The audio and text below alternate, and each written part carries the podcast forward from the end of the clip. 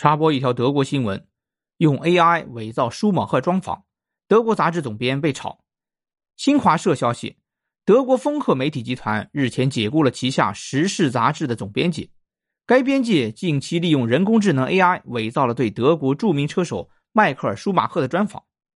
据路透社报道，丰赫媒体集团常务董事比安卡·波尔曼二十二日发表致歉声明说：“这一既没品位又具误导性的文章。”本应永不出现，它绝对不符合我们及读者对丰克这样的出版商所期待的新闻标准。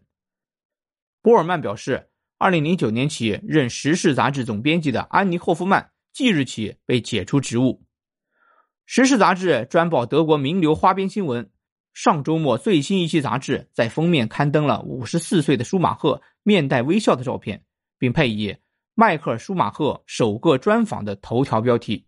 但字体较小的副标题则注明，听上去能以假乱真。在杂志的内页，这家媒体承认，所谓的舒马赫引语全部用人工智能生成。据德新社报道，所谓的专访误导性的暗示舒马赫披露有关他身体康复情况的细节。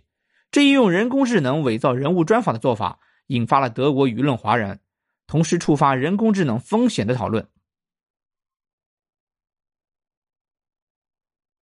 舒马赫二零一三年十二月在一次滑雪事故中脑部受重伤，几近丧命。